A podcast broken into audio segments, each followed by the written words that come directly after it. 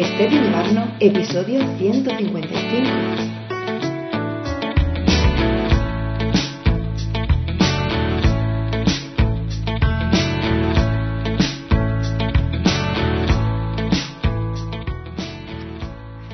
Bienvenida, bienvenido al podcast de Estepian Ibarno. Un espacio para hablar de arquitectura, productividad, identidad digital y muchísimo más. Cada semana estaremos por aquí con un nuevo podcast para ti.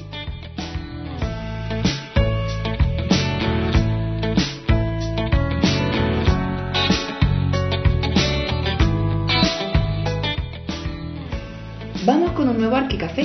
Nuestro compañero Darío entrevista a Leonor Martín. Leonor es actriz, arquitecta por la Universidad de Alcalá y máster en comunicación arquitectónica por la Escuela Técnica Superior de Arquitectura de Madrid. En esta entrevista, Darío pregunta a Leonor acerca de Los Pilares del Tiempo, programa de la 2 de RTVE en el cual ella es la presentadora.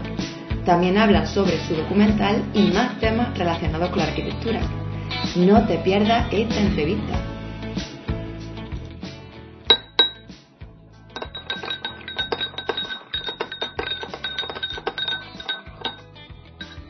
Buenos días, soy Darío Núñez, colaborador habitual de Estepian Ibarno y hoy tenemos la suerte de tener con nosotros a Leonor Martín. Hola, Leonor. Hola, buenos días, Darío. ¿Qué Gracias tal? por, por invitarme. Muchas gracias a ti. Eh, ¿Cómo una actriz se hace arquitecta o cómo una arquitecta se hace actriz? Bueno, pues en mi caso yo empecé antes como, como actriz que como arquitecta. Sí que es verdad que tenía más claro que quería ser arquitecta antes de, de querer ser actriz, porque lo de actriz vino un poco casi por sorpresa. Yo había estado haciendo teatro en el instituto de manera absolutamente amateur, con 16, 17 años, y por esa época yo ya sabía que quería estudiar arquitectura, porque mi padre era arquitecto y, y era algo que había visto desde cría y, y- y me encantaba, ¿no? Eso de dibujar y de imaginar espacios y bueno, es algo que, claro, al, verlo en casa siempre me había llamado muchísimo la atención y sabía que quería estudiar arquitectura. Pero allá por el año, ¿qué sería? 2000, tenía 17 años por ahí. Eh, conocí a una directora de casting que en ese momento estaba haciendo casting para una serie y buscaba chicas jóvenes, adolescentes, más o menos de mi edad, y me preguntó si a mí me gustaba eso interpretar. Yo le dije que sí, que estaba haciendo teatro, que era algo que me gustaba, pero nunca me había planteado hacer algo, hacerlo de manera profesional. El caso es que me presenté a ese casting, no me cogieron obviamente porque no tenía nada de experiencia realmente, pero bueno, entré, gracias a ese casting, entré en una agencia de representación y comencé a hacer pruebas, a hacer castings y, de repente surgió eh, mi primer proyecto, quizá no el primero, pero el primero donde realmente he podido trabajar y desarrollarme como actriz, que fue física o química, em, cuando tenía 18 años, ¿no? No había empezado todavía la carrera. Em, estuve grabando allí como dos, tres temporadas y, y ya llegaba el momento de, bueno, hay que empezar la carrera, ¿no? Ya toca. Y, bueno, la verdad es que en ese momento me pareció importante empezar la carrera. Ahora con el tiempo no sé si fue una buena decisión o no. Trato de no arrepentirme mucho de, de general de las decisiones, ¿no? Hay que pensarlo todo como, bueno, pues probablemente si no hubiera hecho eso tampoco estaría aquí a día de hoy, pero sí que es verdad que, que fue, fue fuerte, fue difícil porque era una serie que estaba teniendo mucho éxito, además donde yo me sentía muy cómoda, donde estaba aprendiendo muchísimo, eh, porque estaba en un entorno eh, muy amable en ese sentido, éramos muchos actores y actrices muy jóvenes. Y todos han Eh, salido, ¿eh? Que todos sí. han... Joder. Sí, sí, sí. Sí, y fue una escuela realmente, o sea, era un instituto, pero es que realmente fue un, un, un lugar donde aprendimos muchísimo porque estábamos en contacto con otros actores más mayores, luego además todo el equipo de dirección y de producción estaban muy pendientes precisamente de eso, de, de nosotros, ¿no? De que, de que aprendiéramos, teníamos eh, unas coach maravillosas que nos ayudaban a, bueno, a, a aprender, ¿no? A realmente saber cómo memorizar un texto, cómo interpretarlo, eh, y tener ese compromiso con la profesión realmente, ¿no? Que, que, parece un juego y realmente es un juego, ¿no? O sea, interpretar es jugar, pero claro, hay una serie de cosas que si no te las enseñan no, no, no sale, ¿no? No funciona.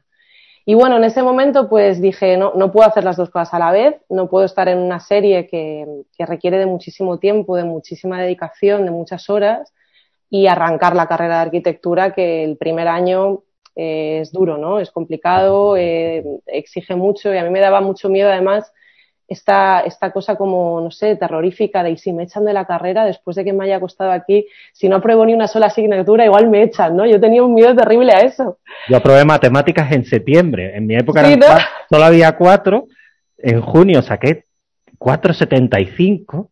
Digo, cabrón, apruébame, apruébame. Claro, claro, porque... y yo me recuerdo esa sensación que cuenta, ¿eh? ¿Verdad? Yo, yo ahora lo pienso y digo, qué tontería, pues tampoco, seguro que alguna aprobaba, ¿no? Pero era, era una, una, responsabilidad muy fuerte la que tenía ahí en ese momento y dije, no, venga, va, dejo la serie, lo aparco durante un tiempo y bueno, y me centro un poco en la carrera. Sí que es verdad que estuve compaginándolo al principio, eh, porque tampoco me pude ir así, decir ya me voy y desaparezco, ¿no? Entonces, el primer cuatrimestre sí que estuve compaginando el rodaje con, con la carrera, eh, que lo recuerdo bastante duro, ¿no? El, el, tener que, bueno, pues no, no iba mucho a clase, esa es la realidad, porque no, no me daba tiempo. Además, yo estudié en Alcalá de Henares eh, y el rodaje era en Madrid, entonces, bueno, pues eh, se, se, complicaba un poco. Pero luego ya sí me pude centrar exclusivamente en la carrera durante un año o dos. Eh, y ya en tercero de carrera, si no recuerdo mal, volví a entrar de nuevo en, en otro proyecto en televisión en este caso era una serie diaria que, exigía incluso mucho más compromiso y mucha más dedicación, porque al ser una serie diaria se graban muchísimos capítulos, bueno, del orden de capítulo y medio diario, ¿no? Se graban muchas secuencias, muy largas por lo general, y el, nivel de, de compromiso en cuestión de tiempo, ¿no? De estudio y de rodaje era complicado. Pero sí que es verdad que, bueno, yo ya tenía un poco más cogido el ritmo de la carrera, eh, ya, ya, bueno, sabía dosificar un poco mejor las energías y aunque ese curso pues igual no fue el más productivo, creo que sí que me saqué como unas cuatro o cinco asignaturas, no, no fue mal del todo. Y, y ya en cuarto, quinto ya apreté, ya dije, venga, esto ya hay que, hay que recuperar el tiempo que he invertido más en lo otro. Y, y ya, bueno, pues ahí me centré un poco más en la carrera para, para poder cerrar, ¿no? Porque tampoco era algo que me gust que, no me apetecía que, se alargara demasiado. Y, y, así, bueno, pues compaginando un poco ambas profesiones que, que son difíciles muchas veces de conectar, ¿no? De, de, de, de unir. Eh, yo donde me he sentido más... Eh, más feliz, digamos, conectando ambas, es cuando me he puesto detrás de la cámara a, a, a proponer piezas audiovisuales donde a veces aparezco yo o, como actriz, ¿no? O, o, como personaje o como voz de, de esas piezas y, y, donde puedo hablar de arquitectura desde ese lugar, ¿no? Poniendo el cuerpo, poniendo la voz y ahí sí que encuentro como más, eh, Espacio, más conexión, ¿no? sí, más, más espacios comunes, ¿no? Porque es verdad que la interpretación pura y dura, eh, de, donde yo he trabajado, digamos, cuando me han llamado para trabajar, es, bueno, ficción, ¿no? Y, y, y, están esos límites muy marcados y es verdad que un rodaje o una obra de teatro se puede asemejar mucho a, a una obra, ¿no? O sea, el, el, las dinámicas que se dan, las jerarquías incluso que puede haber también el espacio de trabajo, la manera de, de, de proyectar, pero por eso insisto que yo me he sentido como mucho más cercana a, a, en esa conexión cuando yo me he puesto a, a, escribir o a dirigir, porque creo que ahí es donde, donde hay más unión, ¿no? A la hora de, de, de planificar, por ejemplo, ¿no? Se asemeja mucho a, planificar un proyecto, a, diseñar eh, unos planos, por ejemplo, ¿no? Unos planos eh, audiovisuales. Ahí he encontrado mucha afinidad y, de hecho, muchas herramientas que adquirimos en la carrera eh, me han servido ¿no? a la hora de trabajar también. Nos decía Jaume Prat de, de Escala Humana, que es asesor de escala humana, que él consideraba como la grabación que era como una entrega, ¿no? Como una entrega de un proyecto. Pues ahora viene esto. Entonces era todo como él, claro, tú lo, has, lo, tienes bastante más claro, la escuela y la, la interpretación, pero él como que fue primero arquitecto y después se dedicó a esto y decía, ¡guau! Y lo planteábamos, lo teníamos que hacer como en este tiempo. Y era como una entrega. Bueno, ahora has vuelto a, a televisiones, bueno, has vuelto. Has vuelto a las pantallas, como si dijéramos, con los pilares del tiempo. Cuéntanos un poco para quien no lo conozca, eh, cómo se hace un documental, qué equipo humano hay, documentación, yo qué sé, grabar, cuánto se tarda en hacer un episodio. Pues se tarda bastante. Son al final en, bueno, primero pongo un poco en contexto, efectivamente. Eh, Los Pilares del Tiempo es, es, un, es una serie documental que, que, se emite en la 2 y, y, que trata de acercar un poco el, el, patrimonio arquitectónico y la historia de España eh, desde una perspectiva que quizá en España nunca se había visto hasta ahora, ¿no? Se utiliza eh, un escáner 3D que, utiliza la tecnología LIDAR, que es bueno, pues unos láser, digamos, que, que, escanean los edificios que se visitan y que nos permite adentrarnos en esos edificios que muchos de ellos son mundialmente conocidos, como la Alhambra de Granada, por poner un ejemplo, o la Catedral de León, ¿no? Pero gracias al escáner nos permite entender mucho mejor la arquitectura, de entender mucho mejor cómo está construido e incluso de visitar lugares o zonas de esos edificios que no son accesibles al público, ¿no? Porque son subterráneos o porque son inaccesibles, peligrosos, estrechos, ¿no? Entonces, eh, es, es, es, una cuestión novedosa en este país. Es verdad que, que la BBC, por ejemplo, lleva utilizando esta tecnología para hablar de patrimonio y de, y, bueno, y de arquitectura en general eh, desde hace tiempo, pero aquí en España es la primera vez que podemos ver estos edificios desde esta perspectiva, ¿no? Que para mí es lo más destacable, yo creo, del programa. Por otro lado, también se trata de hacer un, acercamiento muy, muy cercano, valga la redundancia, ¿no? O sea, eh, hablar de estos edificios para que eh, el gran público pueda entenderlo, ¿no? Que yo creo que esto es un acierto, eh, que, no, no, que, que, no es un enfoque de, de, hablar de arquitectura para arquitectos, ¿no? Que a veces pecamos un poco de, de, de, esa endogamia, ¿no? Esa cosa como de hablarnos entre nosotros. Y, y me parecía muy interesante que, que, que, es un acercamiento fácil de entender. Y a mí me está ahora llegando muchas, eh, bueno, comentarios, ¿no? De, de, gente de mi entorno que, que se dedica a la arquitectura y que obviamente les gusta y les emociona, pero personas que, no están tan cercanas a la disciplina y que están aprendiendo mucho, ¿no? Que eso es de lo que se trata al final, ¿no? De, de, de aprender y, y, de seguir generando interés, ¿no? En, en, en, este caso en la arquitectura y en la historia. El de la Alhambra es una pasada, ¿eh? Sí, ¿te gustó? Alhambra me encantó, sí, sí, sí. Además eso es verdad, el levantamiento 3D, ahí metidas en una cueva, ¿no? Ay, por Dios. Sí, sí, sí. Eh, yo tuve un poco de claustrofobia, la verdad. Ahora, a todo lo pasado, yo cuando, cuando me metí ahí en ese, en ese túnel, ¿no? Que era un, una, una, parte de la acequia real de, de agua que llevaba, eh, que subía el agua, ¿no? Al, a, al promontorio donde está la Alhambra de Granada. A mí cuando me lo dijeron dije, ah, sí, sí, sí, yo, yo me meto, yo, pa'lante, pa'lante, yo soy muy aventurera, a mí me gusta subirme por ahí, pero, ah, yo me meto, yo me meto. Y cuando vi aquel túnel que no entraba una persona de pie y eran cincuenta y tantos metros de, de camino, eh, pasé un poco de fatiguita, la verdad, te lo, no te voy a engañar pero mereció la pena, ¿eh? Luego, es verdad que estando dentro, y es un poco la idea también del escáner, entiendes también, ¿no? Eh, la, la, magnitud de, de, de esa infraestructura, que, que, realmente dices, bueno, sí, son cincuenta y, eh, cincuenta y tantos metros que llevaban al agua y luego se subía con una cadena, pero hasta que no te metes dentro o ves ese escaneado, que es como meterte dentro, no, uno no es yo creo, capaz de, de, de, entender, por mucha visión espacial que tenga, eh, la magnitud de aquello y lo difícil que debió de ser construirlo. Entonces, eh, sí, fue una experiencia interesante, un poco agobiante, pero, pero, pero para mí muy, muy bonita dentro de todo. Y lo que decíamos y, antes, es muy importante comunicar para no arquitectos, ¿no?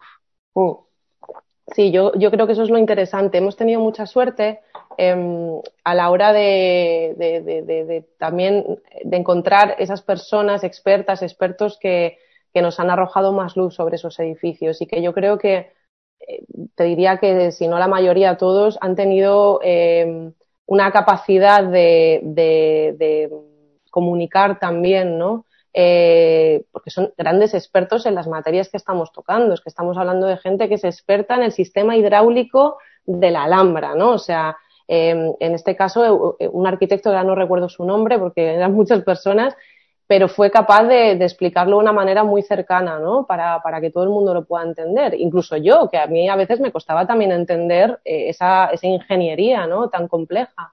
Entonces, bueno, yo creo que sí, entre los guiones, las personas que entrevistamos y luego eh, la parte gráfica, ¿no? Esos escaneados y esos eh, levantamientos 3D que se hacen para recrear un poco las zonas que no se pueden escanear, hacen que el programa, bueno, cumpla su función, ¿no? De divulgación.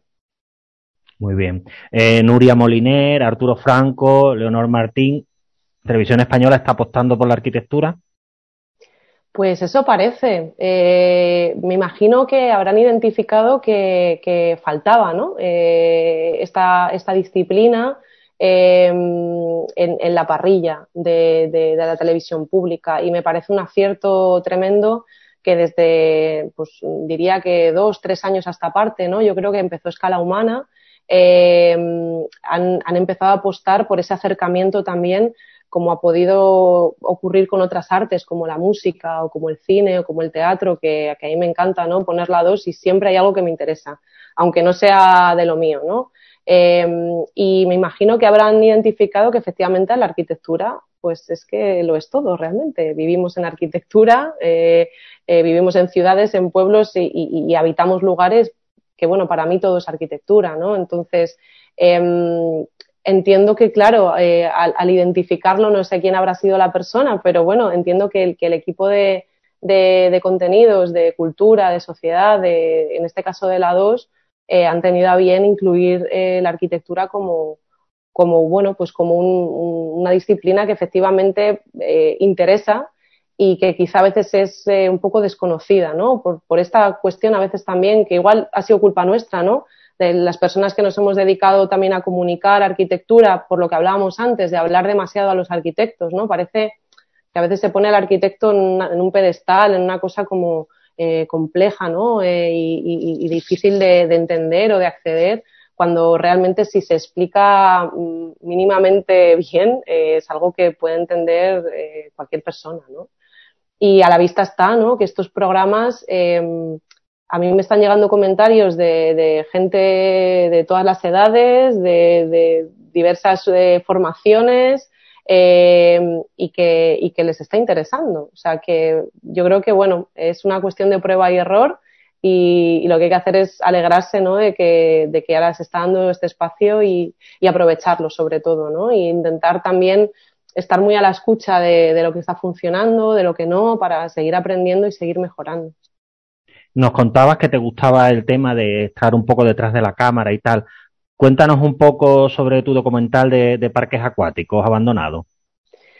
Sí, bueno, vaya por delante que yo no soy cineasta ni realizadora, eh, es algo que me, que me gusta mucho eh, y, que, y que siento que desde hace tres, cuatro años eh, eh, me ha servido un poco como herramienta, ¿no? También para seguir investigando un poco de manera eh, autónoma, ¿no? Como sin que nadie te encargue nada, ¿no? Pues de repente inventarme proyectos donde sentirme mm, creativa yo, ¿no? Donde también poder aunar estas dos cosas que me gustan tanto, que es la arquitectura y, y, y, la interpretación o la comunicación, y que, bueno, pues es difícil que te llamen, ¿no? Como al final ha ocurrido y, y me han llamado para presentar este programa pero que ha sido algo absolutamente, bueno, sorprendente, yo no me lo esperaba, no me veía, ¿no? Como presentadora y de repente, bueno, ocurre, ¿no? Pero no es lo normal y, y la verdad es que eso, desde hace como cuatro años sentía la necesidad un poco de, bueno, de, encontrar esos lugares donde poder, poder mezclar, ¿no? Estas dos cuestiones que a mí me gustaban. Eh, Fin de temporada es un documental que, que, arrancamos hace ya como un par de años, que ya hace, la verdad, estamos, todavía estamos terminándolo, ¿no? O sea, es un proceso lento. Eh, surgió eh, un poco, esto surgió con, con, Aida Navarro, que es otra arquitecta eh, y amiga, que ella, bueno, tenía un mapeo de, de, de espacios abandonados en España brutal. Bueno, lo sigue teniendo y sigue creciendo. Es una investigación que, que ella tiene ahí, ¿no? Al margen y, sigue investigando. Nos conocimos en, el marco del máster en comunicación arquitectónica que yo hice hace eh, pues cuatro años. Ella estaba allí como profesora y hablando un poco de intereses, de cosas que nos unían, ¿no? De repente, la cuestión de los espacios abandonados vimos que era algo que a las dos nos, nos interesaba, ¿no? Esta cuestión de la ruina, de la obsolescencia, mi, mi, profe, mi, proyecto final de carrera fue precisamente eso, ¿no? Eh, investigar sobre los teatros y cines abandonados en Madrid. Ella se quedó con eso, me habló de, de, de, ese mapeo que había hecho ella de, de espacios, de espacios abandonados y de repente nos dimos cuenta que, que había una barbaridad de parques acuáticos, ¿no? Dentro de, de todas las tipologías eh, que, que, ella había mapeado, nos llamó mucho la atención esto, ¿no? Encontró como unos 40 parques abandonados entre España y Portugal. Joder. Y claro, era algo que nos conectaba mucho con, bueno, con, con, nuestra generación, porque al final estos parques se construyeron entre los 80 y los 90, que es cuando nosotras nacimos. Eh, y, y, bueno, empezaron a tener una decadencia fuerte a raíz de la primera, de la crisis económica del 2008, que es cuando nosotras salimos un poco al mundo laboral después de terminar la carrera, y otra segunda crisis muy fuerte eh, ahora con la pandemia, ¿no? Entonces, bueno, y, con, otra serie de, cuestiones que también han influido en, ese abandono o incluso que no se hayan llegado ni a terminar de construir, ¿no? Entonces, encontramos esa conexión muy fuerte, encontramos otra conexión con la cuestión medioambiental, que es un tema que nos interesa mucho y que nos preocupa mucho a ambas, que es la gestión un poco del territorio, ¿no? de, los recursos y cómo estos parques, estas infraestructuras al final están haciendo uso de un territorio bastante extenso en, muchos casos, eh, hacen uso de un elemento como el agua, que, que, es un recurso, pues que según dicen algunos datos, en el 2040 nos las vamos a, a, ver bastante fastidiadas en España por el nivel de estrés hídrico que vamos a sufrir y es, es un país eh, realmente que, debería preocuparnos más, ¿no? Es un tema que a mí a veces me, me, me hace que me cueste dormir, ¿no? Y, vimos estos, estas ruinas, estos, estos espacios como una excusa para, para hablar de esos temas, ¿no? Recorrer estas ruinas, recorrer estos espacios, eh, para, para, plantear una serie de preguntas, de cuestiones que, que, nos, que nos escocían de alguna manera, ¿no? Y en este caso, bueno, eh, yo entro un poco también, ¿no? Como te decía, poniendo el cuerpo, interpreto un personaje que recorre estos espacios, que hace una especie de deriva por, por estas ruinas, eh, que le da escala también, ¿no? Porque en, muchas ocasiones se pierde esa escala porque son eh, eh, estructuras inmensas, algunas de ellas, ¿no? Otras más pequeñas, ¿no? Y nos parecía interesante también poder ver, ver esto en contexto, ¿no? En, en, en cuanto a la escala. Pudimos entrevistar a, a, muchas personas que tienen cierta relación con, con, estos parques, ya bien sea porque los han diseñado y los han construido, porque los han gestionado, eh, porque se dedican a la, gestión del agua en ayuntamientos como Benidorm, donde, donde hay bastantes parques acuáticos en activo, muchos de ellos también eh, personas que están luchando porque algunos parques no se construyan en, suelo rústico, protegido, que sabemos que esto también ocurre, sobre todo en la costa, ¿no? En lugares también con, unos niveles de estrés hídrico muy fuerte, donde prácticamente no hay agua para consumo humano, ¿no? Y se están construyendo estas estructuras con la previsión de usar ese agua también, ¿no? Eh, situaciones realmente bastante dramáticas. Entonces, bueno, con esas entrevistas, con, lecturas nuestras, con investigación nuestra, estamos ahora terminando esa pieza, eh, trabajando un poco en la postproducción también, en el sonido, en esa voz en off que va a ir un poco guiando, al espectador por estos espacios. Y bueno, espero que pueda estar terminada lo antes posible. Es verdad que al ser una una cosa de autoproducción, digamos, uh -huh. en cuanto te salen otros proyectos, eh, es fácil que se queden un poco aparcados, ¿no? Y más cuando el nivel de trabajo es fuerte. Pero bueno, vamos a intentar que esté terminado en este año, eso es, es mi objetivo, y, y, que se pueda ver, porque por ahora hemos podido mostrar pequeñas, eh, pequeños fragmentos, fotografías, pero nos gustaría poder compartirlo ya lo antes posible, la verdad. La verdad que suena estupendo, pero vamos, 40, ¿eh? Que es un sí. montón. Es que es un montón. Ahora sí. mis hijos lo flipan con los parques acuáticos, eso. Digo, coño, pero 40 abandonados.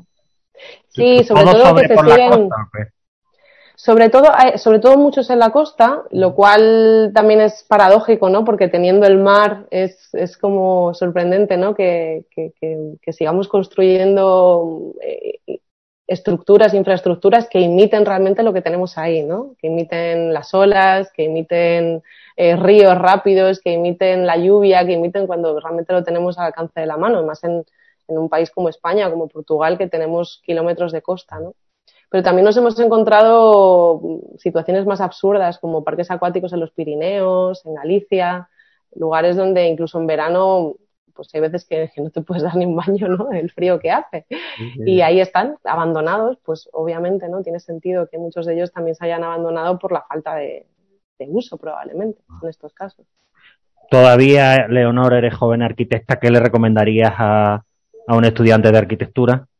Así, coloquialmente. genérico.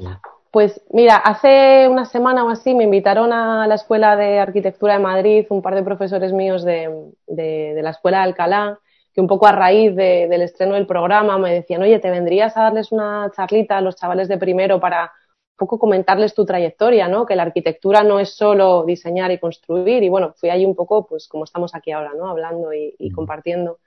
Y, y, una de las cosas que yo les recomendaba es que precisamente que si tienen algún otro tipo de, de, afición, de interés, eh, de, de, motivación, que no lo abandonen, la verdad, porque en mi caso que estuve ahí como un tris, ¿no? De, decir, lo aparco y no vuelvo porque lo mío, no, yo volví, volví, volví porque es algo que tira, ¿no? Y es verdad que la carrera puede ser muy exigente, lo es, creo que ahora ya ha cambiado un poco en cuanto a, por lo menos el proyecto final de carrera ya no es ese drama de que te puedes tirar tres años haciéndolo, ¿no? Creo que ahora ya está mucho más regulado en tiempo, creo que también hay que pagar más, lo cual eh, no me parece bien, pero bueno, por lo menos te ahorras un tiempo de vida que lo puedes dedicar a otras cosas más, más prolíficas, como disfrutar, aunque sea un poco, ¿no? De la juventud. Nos lo merecemos, ¿no? Aunque seamos arquitectos, ¿no? Ya tenemos esa, esa traba.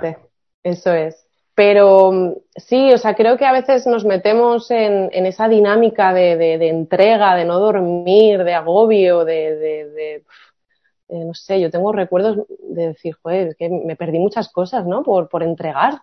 Y, mm, y creo que dejar de lado otras cosas que nos, que nos, que nos llenan, ¿no? A nivel, aunque sea simplemente emocional, como, no sé, hay gente que se dedica a, la música o que le, le, encanta el deporte y, y, se le da bien y le hace bien, o qué sé yo, el teatro, eh, cualquier, cualquier otra cosa que, que no la abandonen, porque eh, todo suma además. O sea, creo que como profesionales de, la arquitectura, eh, nos dediquemos a lo que nos dediquemos en, la parcela, digamos, de la profesión que nos dediquemos, sea la construcción o la divulgación o, lo que sea, la gestión, eh, todo suma si tenemos otras, otros intereses, otras habilidades, ¿no?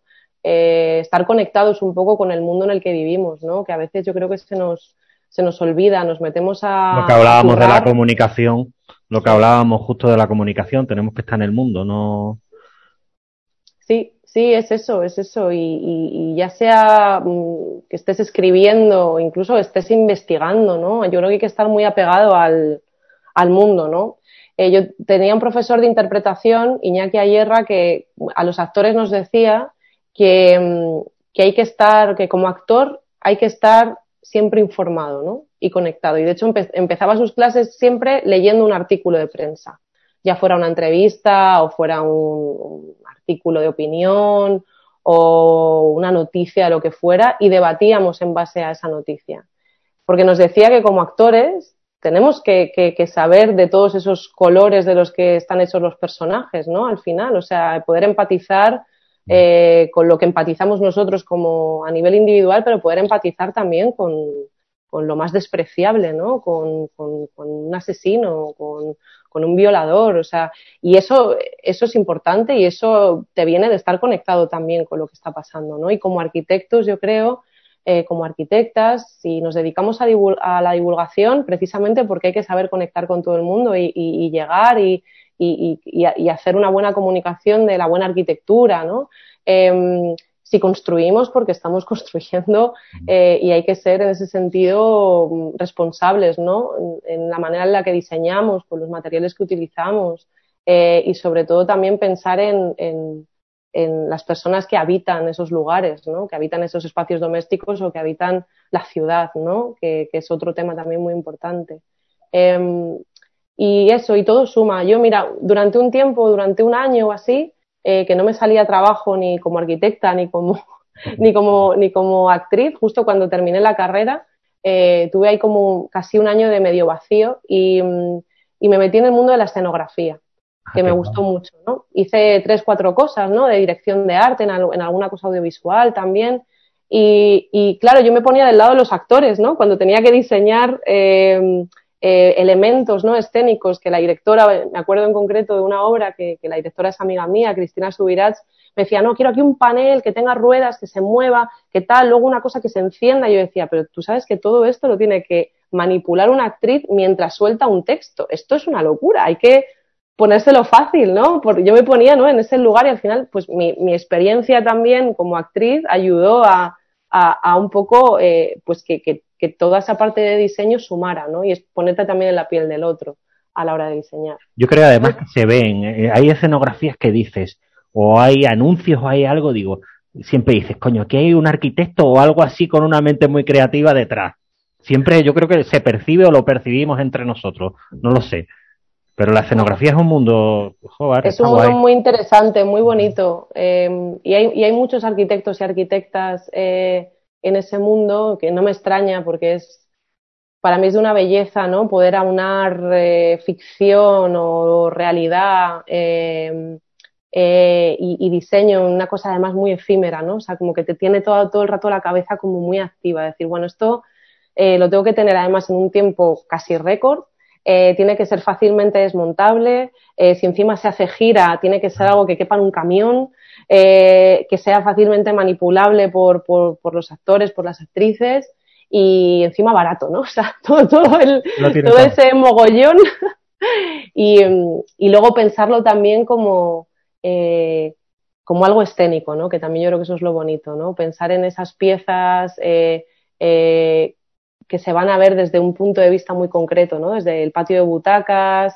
entonces jugar también con esa, esa cuestión de, de, del efectismo, ¿no? Que, que, que, yo creo que es como un adjetivo que sole, solemos utilizar de manera negativa, pero en este caso como que eh, tiene mucho sentido también, ¿no? Jugar un poco con esa trampa, ¿no? De, de algo que parece pero no lo es.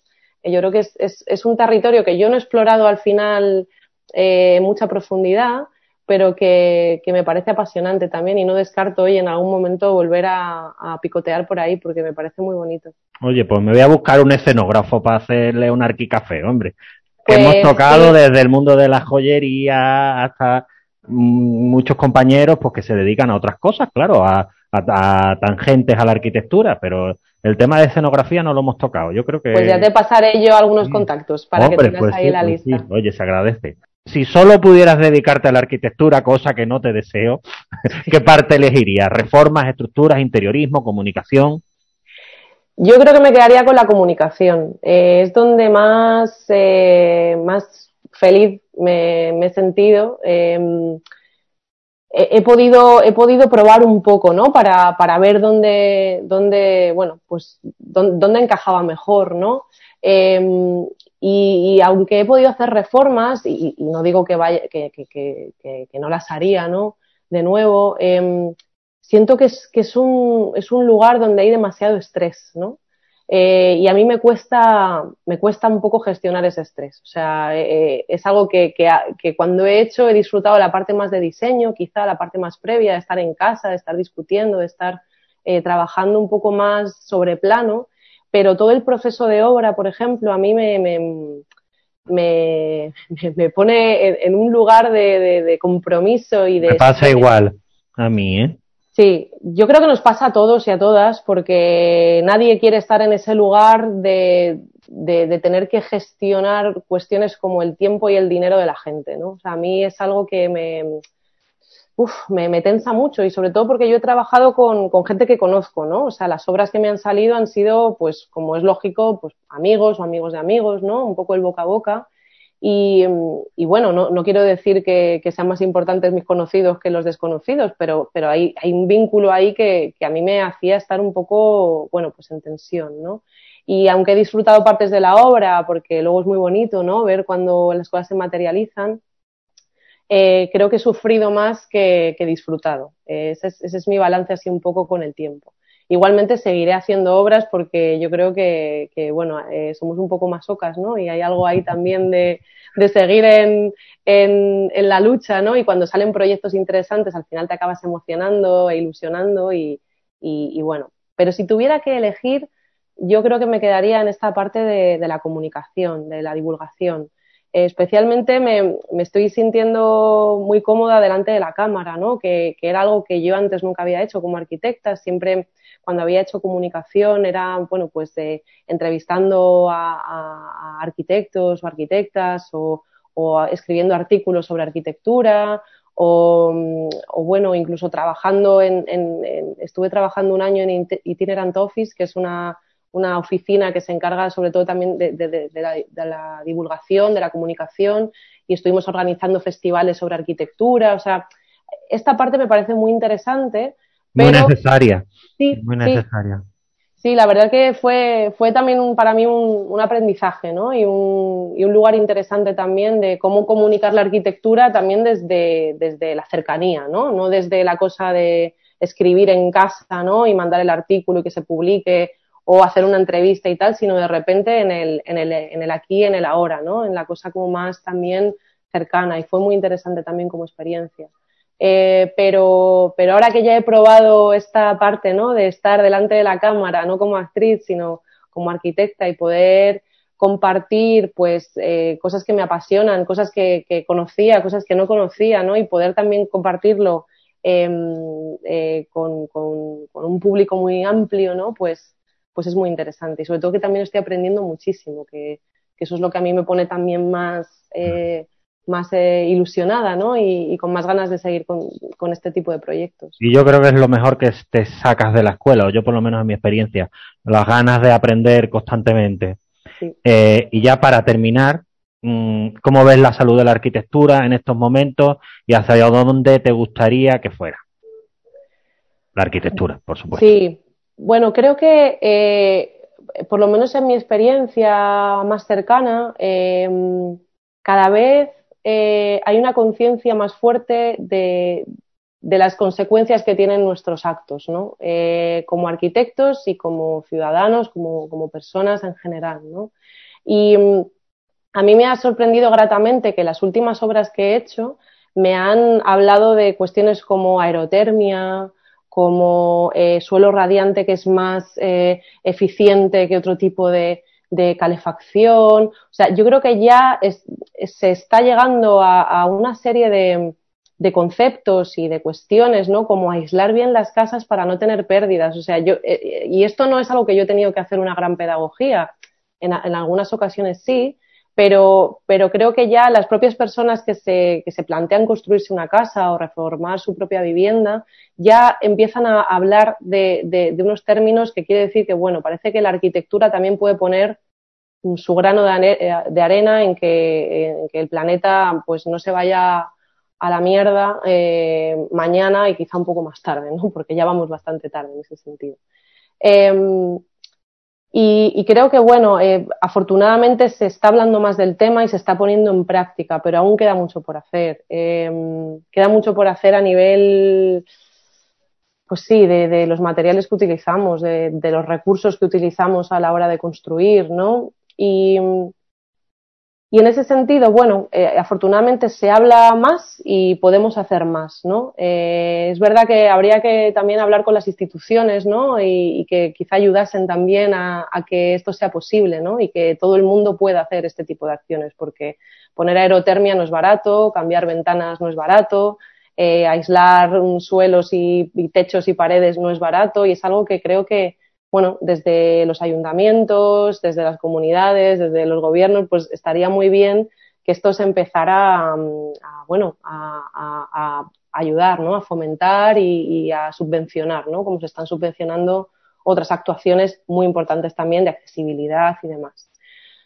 Eh, pero en cuanto a la salud de la arquitectura, yo también hablaría de una cuestión que creo que es muy importante y es también cómo nos tratamos los arquitectos, sobre todo en el mundo laboral. Eh, y el tema de los becarios, por ejemplo, y de las becarias, a mí me, me, me preocupa mucho. Yo he sido becaria y, y, y, en algunos trabajos pues me han tratado mejor y en otros me han tratado peor a nivel, hablo de sueldo y a nivel de, exigencias y demás. Y creo que es algo que no está resuelto por lo que tengo entendido. Y creo que, creo que es muy grave, muy grave, porque eh, nos machacamos demasiado. Creo que durante la propia carrera ya hay un nivel de, de exigencia que me parece absolutamente absurdo, eh, porque no hay, que, no hay que sufrir tanto, de verdad lo digo, no hay que sufrir en general. Hay que intentar sufrir lo menos posible, y menos cuando estamos haciendo una disciplina para mí tan bonita eh, y donde la creatividad debería de ser lo primero. Y no se puede crear y no se puede trabajar eh, con ese nivel de estrés, de agobio y de machaque, ¿no? Eh, eso debería de cambiar en la escuela, pero es que luego sales de la escuela y se perpetúan ese tipo de machaques en el mundo laboral, ¿no? Y, me parece muy, muy grave que, grandes estudios, eh, sobre todo, ¿no? Porque los pequeños, para mí no tienen disculpa tampoco. Porque yo cuando he trabajado y, he tenido que eh, hacer frente a obras, me lo he comido y me lo he guisado yo porque yo no puedo pagar a nadie para que me haga el trabajo y, no se me ocurriría eh, contratar a una persona y no pagarle ni un solo duro por, por, por hacer lo que fuera, ¿no? O sea, yo solo eh, llamo a gente cuando le puedo pagar eh, algo que para mí es digno, ¿no? Y para esa persona es digno también. Em, pero sobre todo grandes estudios que, que, que están absolutamente forrados de dinero, estén explotando, porque esa es la palabra, a, jóvenes eh, arquitectos y arquitectas que, están ahí como recién salidos de, la carrera me parece algo terrible, ¿no? Y quizá si empezásemos a cuidar esas cosas, también podríamos empezar a hacer una arquitectura más amable, ¿no? Si fuéramos más amables entre nosotros, creo que, en general todo, todo funcionaría mucho mejor, porque, porque está ahí un poco la base, yo creo, ¿no? En cómo nos tratamos los seres humanos y si no somos capaces de tratarnos bien a nosotros, pues no vamos a ser capaces de tratar bien eh, nuestro entorno eh, y, otros seres no humanos que nos rodean, ¿no? Entonces, bueno, em, espero que por ahí también empecemos ya a, tomar medidas y también se está hablando, pero quizá no es como lo más urgente, ¿no? Creo que no está siendo lo más urgente y debería de serlo. Sí, además me, me ha gustado mucho tu reflexión esta, ¿eh? Me ha gustado, porque es que es verdad, si no somos capaces de tratar bien a, este que es de nuestro equipo, coño, ¿cómo vamos a tratar bien al medio ambiente, al cliente, al, al aparejador, al no sé cuánto? Sí. es verdad, eso está silenciado, pero bueno, que gracias a Dios tenemos a gente como en Twitter, como Echarte y tal, que la que visibilizan tipo ofertas de trabajo que parecen de una secta, coño, que no parecen para pa becario. Sí, sí, sí. Recuerdo uno en concreto, no sé de quién era, que ofrecía un ambiente muy amigable y café gratis, ¿no? Como bueno, eso ya lo tengo en mi casa, gracias. Exactamente, ay por Dios. Bueno, Leonor, muchísimas gracias y espero que nos informes cuando salga el, el documental este de los parques, porque para darle difusión desde el blog. Sí, por favor, yo estoy deseando estrenarlo, la verdad, de verdad que sí, la, la, la más eh, la más interesada porque es algo que, está siendo largo y, yo en cuanto salga, de verdad os lo mando porque me encantaría que lo vierais y, bueno, y que se pueda ver lo más posible. Muy bien, pues muchísimas gracias y nada, te seguimos en la 2. Gracias, gracias a vosotros por la invitación.